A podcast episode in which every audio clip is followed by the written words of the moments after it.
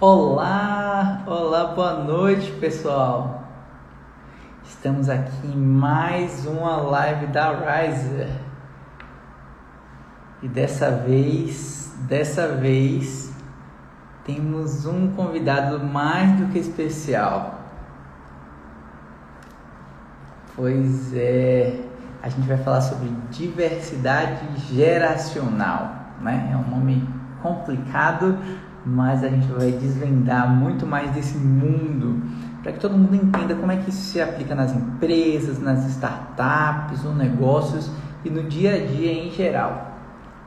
A gente vai bater um papo com Bruno Santos, um convidado super especial é, que tem bastante é, experiência no assunto e que vai trazer as contribuições dele para a gente, os pontos de vista, né? É, muitos conhecimentos específicos tá bom? A respeito. Então, Bruno, quando você quiser solicitar para participar conosco, fique à vontade, viu? É, mas diversidade geracional, né? Que nome difícil é esse? O que é que, o que, é que a gente, é, o que é que isso muda na nossa vida? O que é que muda na realidade das empresas? Tá certo? Podem ficar à vontade para perguntar, fazer perguntas no chat que a gente vai comentar mais a respeito. Oi, Bruno, boa noite, tudo bem? Oi, Lucas, como vai? Me ouvindo bem? Tudo, sim, sim. Tudo certo por aqui. É... Então, nosso bate-papo de hoje vai ser sobre diversidade geracional, né? Mas antes de começar a falar sobre isso, eu queria conhecer, falar um pouco mais sobre você, que você se apresentasse para que as pessoas é, conhecessem um pouco mais sobre a sua história. Ok. Então, meu nome é Bruno Santos, eu sou atualmente professor do Instituto Federal da Bahia e trabalho com adolescentes, com jovens, né? Então, é, há 10 anos eu estou trabalhando nessa área e conheço um pouco né, da área da educação, um pouco de, da, dos anseios do, da juventude, né? Tenho, é, em 10 anos de experiência docente, eu tenho visto que as demandas das juventudes vão mudando, né? De, de época em época. Em 5 anos, as coisas já não são mais iguais em relação ao que os jovens aspiram, né? Então, assim, eu tenho esse conhecimento de vivência mesmo com, com essa galera. E eu queria bater um papo hoje sobre diversidade, né? Sobre é, o recorte geracional, né? O que, é que seria diversidade geracional. É, você quer que eu comece ou você quer fazer alguma pergunta antes? Pode ficar à vontade. Tá bem, Lucas. Vamos lá. É... Então, o que, é, o que é diversidade geracional, né? Primeira pergunta. Beleza. É, diversidade geracional tem a ver com, é, pela palavra geracional, com as gerações, né? E desde o século XX, todas as gerações têm sido nomeadas. Cada geração entre, digamos, 30 em 30 anos é, tem sido nomeadas. Cada uma tem uma característica, né? Então começou a ser nomeada basicamente lá no final do século XIX, início do século XX, e até hoje a gente dá nomes a, a, a, essas gerações, né? Aí eu queria fazer um breve passeio sobre como cada geração pensa identidade. Eu já pensou a, a identidade e a diversidade, né? Obviamente. Porque o que pensa uma geração agora não é o que pensava eh, as gerações anteriores, né? Bom, como eu falei dessa questão de nomear as gerações, eu vou começar de uma que ainda existe, né? Que é a geração Baby Boomer. Baby Boomer foi uma geração que nasceu entre 1946 até 1964. Provavelmente a geração dos nossos avós e de pais e mães de alguns de nós, né? Basicamente. Então, o que é que o que é que chama atenção em relação a essa geração? Ela nasceu numa época em que a Segunda Guerra Mundial acabou e qual foi a preocupação da galera que estava voltando das guerras? Era se reconstruir, reconstruir a família. Então, por isso que é chamado de um fenômeno chamado baby boom, né? O crescimento e o nascimento de milhares de pessoas. Por quê? Porque a guerra acabou, então as pessoas quiseram ter filhos, reconstruir suas vidas, suas famílias. Então eles nasceram nesse contexto. E como eu falei, eles vão até 1964, né? Então a geração dos nossos avós foi marcada por, por guerras também, mas assim, bem menos. E por um crescimento grande de pessoas. E assim, que é que eu destaco em relação à diversidade? Juventude, nessa época, era pensado como uma coisa é, monolítica, uma categoria que não era diversa. Então, tipo assim, até os comerciais, as empresas pensavam as questões de juventude como assim, juventude é aquela pessoa que pertence a uma classe média, branca e tudo mais. Não, não tinha recortes como hoje a gente pensa que quando você vai é, vender um produto, né, você vai anunciar um produto, uhum. você tem que pensar em, na diversidade dos sujeitos que estão ali é, para consumir né, esse produto, digamos assim. Então, assim, eu destaco entre os baby boomers é, a Oprah Winfrey e o Barack Obama. E, assim, são pessoas que atravessaram momentos difíceis, principalmente eles que são pessoas negras, né, obviamente. E, assim, olha o nível de sucesso que eles atingiram vencendo adversidades, né, históricas. Sim. Porque a época que eles nasceram foi uma época de segregação racial. As coisas estavam começando a melhorar. Então, essa geração começou a colher algumas, alguns frutos de lutas sociais bem interessantes, né? Então, a primeira que eu falei foi Baby Boomer. A segunda é a geração, é a geração X, né? chamada de geração Gen Xer. A, diferente dos baby boomers, eles foram marcados por outra característica: a queda no nascimento de pessoas, porque a partir de 1960 foi inventada a pílula anticoncepcional, então as pessoas não tiveram tantos filhos. Como também foi uma época de liberdades sexuais, né, de, de, de movimentos assim que começaram a questionar o status quo, as pessoas passaram a, a ter uma outra visão é, de, de, mundo do, do, que se vendia antigamente, né? Então, assim, foi um período que algumas conquistas, principalmente das comunidades LGBT, começaram a ser é, evidentes com, com, lutas, né? Então, novas identidades foram seguindo. Então, essa, essa ideia de juventude que eu trouxe lá, unitária, começa a se quebrar nesse momento. A juventude começa a ter outras identidades, né? Obviamente.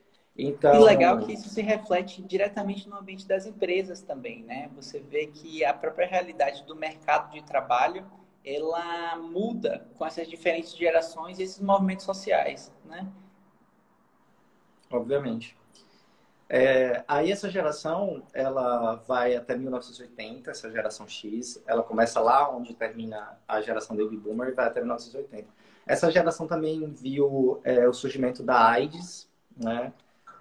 Teve esse problema, foi uma geração marcada por. É, como a pandemia do coronavírus hoje é um, um problema, né? A busca de vacinas, de tratamentos, então a AIDS também é, deu essa segurada no que seria uma grande libertação dessas identidades que antes não, não tinham muita, muita ver, né? Muita vez, digamos assim. É, então, depois dessa geração vem a geração millennial é, e a geração Y, que é a minha geração, que eu acho que é a sua geração também. Ou seja, todo mundo que nasceu de 1981 até 1996 pertence a essa geração. O que é que eu, eu destacaria, né? O nome millennial para essa geração tem a ver com o fato de que eles nasceram para o final do milênio. Do milênio, no caso de, dos anos 1000 para os anos 2000. E isso é muito interessante, porque pense aí, quantas gerações não tiveram a oportunidade de ver ou de nascer perto da mudança de um milênio, né? A próxima geração vai ser no ano 2099, para ver uma mudança de milênio. Mas o que é que eu destaco, né? Essa foi a primeira é, geração que viu o nascimento dos celulares, o nascimento do, do, da internet, de escada ainda, né? Bem discreto. O nascimento das primeiras redes sociais, por exemplo, o Orkut. Então, a gente está num, num, limite ali, é, numa linha entre um mundo sem redes sociais, um mundo sem internet, um mundo desconectado, é um mundo que só via TV e rádio, basicamente, para um mundo agora hiperconectado. Então, nós conseguimos manejar essas tecnologias mais do que as gerações anteriores, né? Digamos assim. Sim. Mas é, ainda não somos nativos digitais. E as gerações que vêm a seguir, que eu vou descrever rapidinho aqui para vocês, já são nativos digitais. Então, tudo que for feito em nível de consumo, em consumo né, de, de produtos para essa geração tem que perpassar pelas redes sociais, tem que perpassar também pelas identidades novas que, né, basicamente, né? Então, eu vou destacar um millennial que cresceu muito justamente com a tecnologia, foi o, o Mark Zuckerberg do, do Facebook. Né? Ele criou essa rede social. Ele é um bilionário jovem e é muito, assim, um bilionário que veio não veio de família que tinha dinheiro, né? Tem essa característica. É, a, a, geração que eu vou falar a seguir é, tem também outra característica, que eles são youtubers, né? São pessoas que vendem conteúdo, né? E ganham milhões de, de, de reais, milhões de dólares vendendo né, sua, sua, própria imagem, digamos assim. Então, coisas que a gente não via, porque a TV era, a única, era o único espaço que se tinha para a criação de conteúdo, né? Então, as coisas vão mudando bastante, ok? Então, depois da geração minha e sua, Lucas, que é a de millennials, tem a geração Z, que começa ali de 1997 e vai até 2009. É chamada de a geração TikTok, porque o pessoal que mais produz conteúdo do TikTok. Olha, não é... sabia. Então, a geração Z.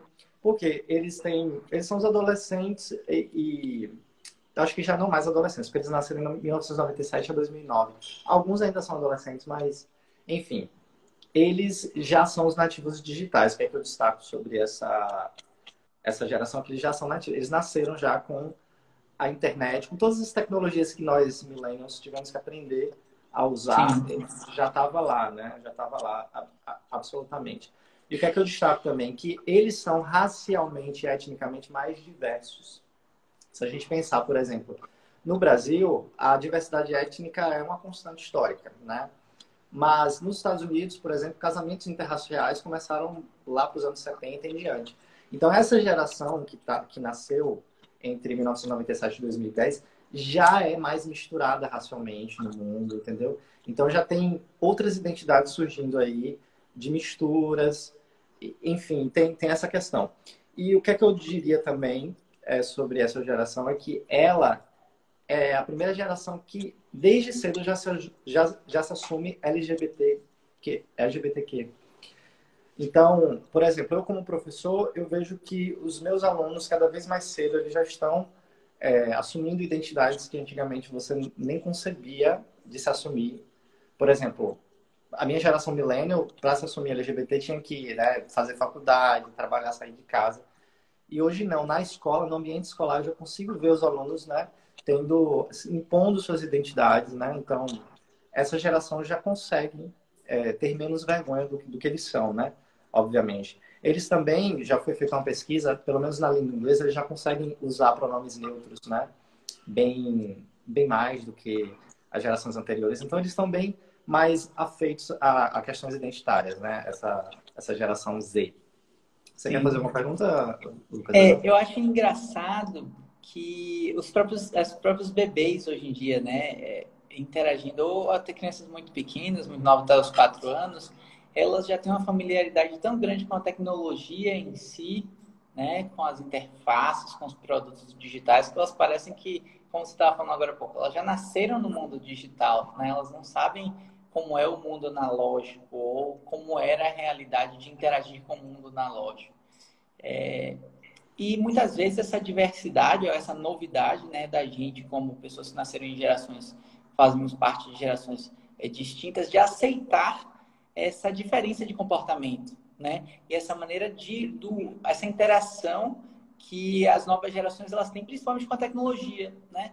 Até quando é saudável isso, é, até quando isso faz parte do mundo deles, é esse o mundo que eles conhecem, a gente simplesmente tem que aceitar. E aí tem outro lado de até quando é, essa, essa nova maneira de ver a vida e de interagir com a tecnologia das novas gerações, ela compromete a jornada de aprendizado que toda vida é, é, requer, né?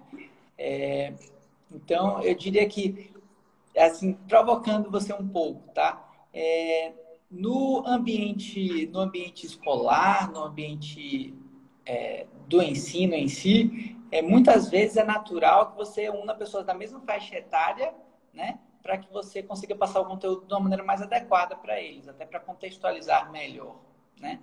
Mas em empresas é um pouco diferente, né? Inevitavelmente a gente tem pessoas de gerações distintas, né? De idades diferentes, de história, de uma tem uma história, uma formação diferente. E como é que você enxerga a diversidade geracional dentro do ambiente corporativo? Qual a sua percepção de, poxa, olha, na sala de aula é, eu adapto, eu gerencio isso dessa forma. Talvez no ambiente corporativo é, a comunicação poderia ser adaptada para agregar todos. Como é que você que comentário você teria a respeito? É, você fala de relacionamentos interpessoais é, nas empresas ou assim, como as empresas enxergam o, o mercado e os consumidores? É porque, né?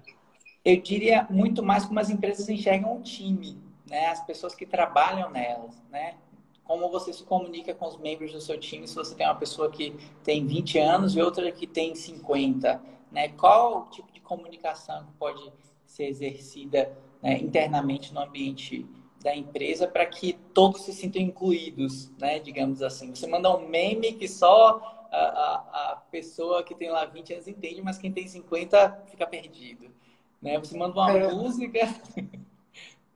Eu acho que algumas coisas não tem como fugir. É, a gente que vai envelhecendo não, não, fica tão atualizado. Eu mesmo não conheço um monte de, de plataforma digital que talvez o pessoal da minha geração seguinte é, conhece, né? As músicas que a gente ouve já não são as mesmas. Então, acho que assim tem algo que está aí no limite. A gente pode fazer um esforço, né, de comunicação, mas eu acho que nem sempre a gente vai conseguir. Mas eu acho que o que tem que imperar é o respeito, obviamente, né? Eu acho que as empresas já conseguiram adaptar isso bastante. Eu acho que a estética, principalmente, é uma coisa que eu acho que é, mudou muito, evoluiu. Antes, a empresa determinava o tipo de cabelo que, que o empregado, né, o seu colaborador tinha que usar. Eu acho que hoje você vê que, principalmente, pessoas negras já conseguem né, é, assumir a, a, o seu cabelo black mais nas empresas, porque antigamente isso era um fator até de exclusão da, da pessoa, é, embora ela tivesse um currículo muito bom. Então, eu sinto que as empresas têm compreendido o papel da diversidade, e é isso que a gente espera.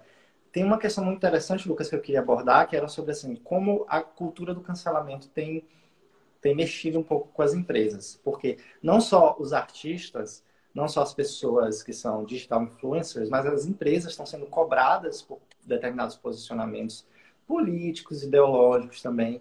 Então, assim, você fazer uma propaganda, uma peça publicitária, você tem que, né, tentar ali ver se você não está mexendo, na verdade, numa, numa seara, assim, preconceituosa, como às vezes pode acontecer. Porque as empresas estão perdendo seus clientes, existem boicotes, tanto do lado de pessoas que são conservadoras, por exemplo, quando elas veem comerciais que estão ali apresentando famílias mais diversas do que a família branca, né, de pai, mãe, filhos, às vezes quando coloca a família entre dois homens com seus filhos ou enfim, outros arranjos familiares, às vezes os conservadores querem boicotar aquela marca.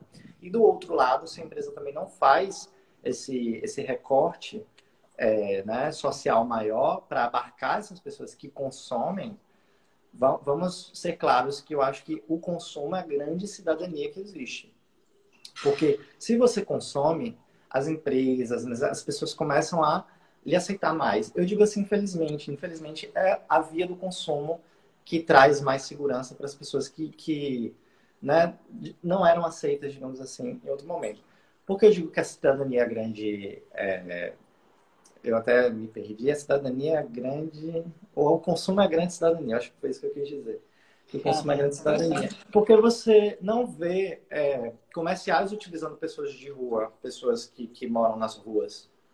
Nem, nem para que a gente ajude, nem, nem enxergando elas como consumidores. Elas não são consumidoras na lógica, nessa lógica. Mas as pessoas negras, elas vão consumir cremes de cabelo, né, para deixar o cabelo delas com, com o aspecto étnico delas, elas vão consumir né, músicas direcionadas ali para questões raciais, né, a comunidade LGBT vai ali para festas, vai consumir um tipo de roupa específica com marca, né, que tem a ver com a questão identitária. Então, assim, é nesse sentido que eu digo que o, o consumo é grande cidadania. Infelizmente, eu acho que as identidades deviam ser pensadas assim né? O sujeito tem direito de ser o que ele é, então, independente de se o mercado ou não aceita. Mas, enfim, a provocação que eu quis dizer é que as empresas devem realmente abarcar cada vez mais é, esses mercados, essas identidades novas, enfim, toda, toda essa pluralidade, né? Recentemente existiu um, uma grande polêmica com a empresa da Magazine Luiza, né? Que abriu um processo seletivo exclusivo para negros. Né? Isso gerou toda uma comoção popular, eu diria que até um, é, saíram, saíram reportagens em grandes canais de mídia, é, porque ao mesmo tempo em que é, a intenção é, foi assim fantástica, né? Muitas pessoas interpretaram isso de uma maneira errônea, né? É, do, né? por outro viés. Né? Você tem algum comentário a respeito dessa situação específica ou de alguma outra que você já viu acontecer e que é, existe uma, uma interpretação é, errada, né? Daquele tipo de atitude ou a, o mau entendimento do objetivo é, de um processo como esse, por exemplo? Olha, eu acho que existe é, esse lado assim das pessoas não entendem muito bem o que é reparação histórica, o que é você reparar uma história que é de 300, 400 anos de racismo. Isso é uma reparação. Você trazer uma edital, uma convocação para pessoas negras, entendeu? Não é que está discriminando o outro lado, o outro lado sempre teve é, sua vez, digamos assim. Então, tem pessoas que não compreendem esse lado, que se a gente bater um papo, se a empresa bater um papo com elas, digamos assim, se a empresa começar a fazer posts, explicando mesmo o que é reparação histórica, alguns entenderiam, tá? Mas eu acho que outras pessoas não vão entender e não querem entender. Então, a empresa tem que lidar com o seguinte, ela tem que entender o seu papel de cidadania ali, né? De estar tá estimulando é, a ascensão social das pessoas que não tiveram historicamente essa ascensão social antes e assim ligar o foda-se digamos para o pessoal que vai achar ruim porque não dá para agradar numa sociedade estratificada não dá para agradar todo mundo. Então, então é como eu tinha falado por um lado conservadores querendo boicotar uma marca por outro lado o pessoal né LGBT querendo ser inclusa nos comerciais. Então como é que você resolve esse impasse. Você tem que tomar uma posição, entendeu? E eu acho que a posição que as empresas têm que to tomar é acatar a diversidade. Se você quer fazer um, um comercial conservador, faça um comercial conservador, mas também faça um comercial com diversidade. E assim vai abarcar todo mundo, mas não dá para escolher o lado, principalmente das pessoas que não entendem que o mundo é diverso. Eu acho que é a grande mensagem para as empresas é isso, entendeu? E como eu estava te falando, a questão da cultura do cancelamento, então há esse medo constante das empresas serem canceladas por boicotes e tudo mais, mas assim, entendendo o papel dela cidadão, acho que ela tem que resistir a forças contrárias às, diversidades, né? resistir ao máximo mesmo e, e, ter seu papel de cidadã ali. Ó, eu quero construir, junto com as pessoas, um mundo melhor, um mundo mais diverso. É, legal, legal que você trouxe isso, porque as empresas muitas vezes se eximem dessa responsabilidade, né? Acha que os movimentos sociais têm que ser feitos necessariamente por pessoas, mas elas esquecem que as empresas são compostas por pessoas, né? As pessoas passam oito, nove horas dentro daquele ambiente, muitas vezes mais, e elas acabam não absorvendo muito dessa cultura da diversidade, muitas vezes entendendo até que é, existem diferenças, né? Que todo mundo não tem que ser homogêneo, né? É, e falando um pouco mais da, da parte da educação, né, do lado de educação e de instrução sobre diversidade. Né? Você já falou um pouquinho para a gente aí agora há pouco é, de como de como que as pessoas podem aprender, né? ou pelo menos buscar conhecimento sobre diversidade, né? o que é, é o que é reparação histórica, né? o que é, é quais são os gêneros né, que existem, qual caminho que você indicaria? Falar assim, olha, eu diria assim, primeiro papel é assumir que é ignorante a respeito, né? E o segundo passo seria buscar esse tipo de informação, né, de alguma forma. Mas assim, qual qual conselho você daria para alguém que está buscando, né, ou para as pessoas, ou até mesmo para as empresas, que estão buscando entender um pouco mais sobre diversidade, de certa forma começar a implementar isso no ambiente de trabalho, ou a imputar esse tipo de conhecimento nas pessoas? Né? Contribuir para que elas entendam um pouco melhor. Que conselho você daria? É, como eu venho de escola, né, do, do ambiente escolar, diversidade é quase uma imposição, digamos assim, para a educação brasileira, porque os materiais, os currículos estão permeados por, por, por, questões identitárias, né? Essas palavras aí de diversidade e reparação histórica a gente meio que já incorporou nos currículos, mas as empresas né, têm uma outra realidade e aí, o que, que acontece? Eu acredito que a informação está aí, né? Claro que a gente tem muita desinformação, então a gente tem que buscar, obviamente, fontes seguras para consultar. E, assim, nunca achar que você sabe é, tudo sobre aquilo tirando da, da sua cabeça, dos estereótipos que você criou. Eu acho que informação não falta. Estamos na era da informação. E isso que eu acho que é problemático para as gerações futuras é o quê? É ter o acesso, que era uma coisa que a gente não tinha, que era difícil, né? O acesso, que é a informação, ela está aqui na, na, no meu celular, né? Ela está aqui nessa live. Então, a informação existe. Agora, os sujeitos, as empresas, todo mundo precisa buscá-la, todo mundo precisa incorporar. Então, a dica que eu dou para as empresas é que, assim, abrace mesmo essa ideia de, de, de diversidade, então, promova campanhas, né? Com cada vez mais pessoas negras, cada vez mais pessoas LGBTs, né? Pessoas conservadoras também, que sempre, sempre estiveram aí, não sei porque elas estão reclamando tanto, porque elas sempre estiveram aí, né? Nos comerciais e tudo mais, é, instigando um padrão de vida. Então, assim, todo mundo cabe no mundo. Né? Eu acho que, eu acho que essa é a grande mensagem. E que conhecimento existe e é fácil e é acessível e só é buscar. É a questão de exercício, né? É você exercitar é, e muitas vezes fugir um pouco do padrão que já vem sendo repetido há muito tempo. Né? É, um, um lado interessante é que muitas vezes a face externa da empresa é o departamento de marketing, né? o time de comunicação. Né? Então, eu diria, assim, pegando o seu gancho, que talvez uma mudança pudesse começar a iniciar nos departamentos de pessoas, né? Nos times de marketing, time de marketing muito mais para a comunicação externa da empresa, mas no departamento de pessoas muito mais para incultar uma cultura saudável, né? uma cultura de diversidade dentro das empresas, para que as pessoas despertem e entendam a importância disso. Né? Muitas vezes existe uma diversidade é, de habilidades técnicas né, dentro das empresas, mas as pessoas esquecem que elas precisam também, as empresas precisam também, e contar uma diversidade social, né, uma diversidade é, cultural. Né? Às vezes você não dá para contratar todo mundo da mesma cidade, não dá para contratar todo mundo do mesmo tom de pele, não dá para contratar todo mundo com o mesmo, é, que estudou no mesmo lugar, que faz parte de uma mesma classe social, né? inicialmente, que tem uma origem semelhante. Eu acredito que essa diversidade esse, esse pensamento, esse cuidado com a diversidade é muito, é muito interessante. Mas, assim, talvez tenha que ser vigilante, né? Senão é muito mais fácil você fazer o que todo mundo faz.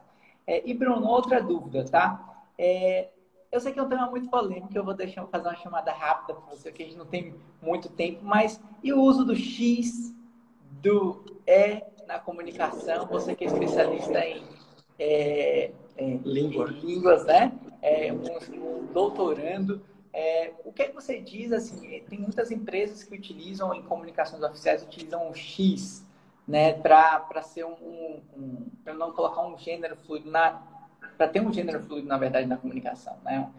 Então, que, qual a sua opinião sobre isso? Olha, eu seria muito a favor de, de mudanças é, linguísticas por decreto, se fosse possível, porque, de fato, a língua reflete as desigualdades. Então, a gente, historicamente, constrói as desigualdades também na língua. Mas, o que é que acontece? Infelizmente, a gente... É, a língua, as línguas naturais são processos que a gente não consegue mudar muito, assim, é, do, do, ao bel prazer da gente. Seria muito interessante se acontecesse. Então, assim, é, acrescentar o E no lugar do O, no lugar do A, tipo assim, não vai funcionar quando a gente estiver aqui numa live falando. A gente não vai conseguir, nosso cérebro não vai conseguir mudar radicalmente isso. Porque a língua portuguesa foi estruturada entre masculino e feminino. É mais fácil, como eu estava falando, a linguagem neutra prevalecer é, no inglês, que você tem pronomes neutros, né? Você tem adjetivos neutros, você tem é, substantivos neutros. Mas, assim, eu tomo esse cuidado que, assim, não precisa necessariamente ser linguístico. A gente tem que cuidar primeiro da aceitação social dessas pessoas. E, se possível, obviamente, né, abarcar um pouco da questão linguística. Mas, assim, não serve decretando porque é natural. Não vai ter jeito, infelizmente. A gente pode mudar, Lucas, atitudes em relação às pessoas, aceitar mais as pessoas, entendeu? Mas, assim, como especialista de linguagens, eu acho que do jeito que às vezes as pessoas querem que a gente utilize a neutralidade na língua não é natural. Não sai natural, Entendi. infelizmente. Infelizmente, porque se fosse possível eu entraria nesse jogo, mas eu não ia conseguir também.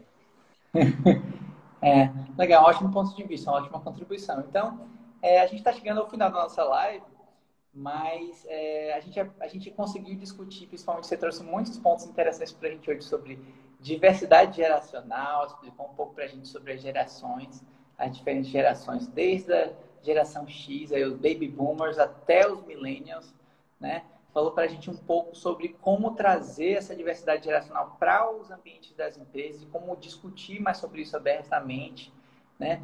Falou para a gente um pouco também sobre como é que funciona isso no dia a dia né, das empresas, que, é qual, quais mudanças a gente poderia fazer no ambiente corporativo. E, por fim, você comentou um pouquinho sobre como é que as empresas elas se comunicam abertamente sobre essa. Algumas empresas, né, algumas pessoas começaram a substituir é, o, a parte da, das palavras, né, da, o A ou o O por um X ou por um E, para tentar ser mais neutro.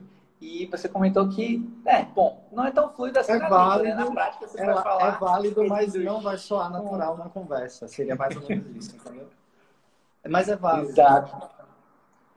É, um, é um esforço tem... bonito, eu diria. É um esforço bonito. Bruno, muito, muito obrigado pela presença, pela participação. Se você quiser deixar alguma mensagem para todo mundo, pode ficar à vontade.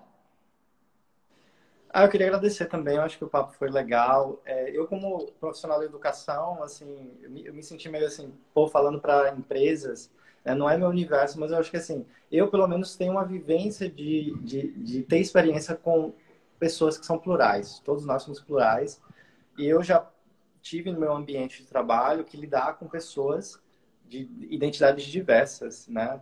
Então, assim, essa vivência eu tenho, eu quis trazer aqui para você, você super mediou, trouxe puxou a sardinha para a questão das empresas, eu acho bem interessante. Então, é, minha mensagem é que, assim, é, acreditem na diversidade. É, é a mensagem que eu tenho para o mundo, eu diria. Muito, muito obrigado. Espero que tenhamos várias outras lives com esse tema, porque é muito rico e é pouco tempo para falar sobre muita coisa, né? Obrigado a todos pela presença. A gente se vê na semana Valeu, que vem. pessoal. Abraço. Tchau, tchau. Tchau.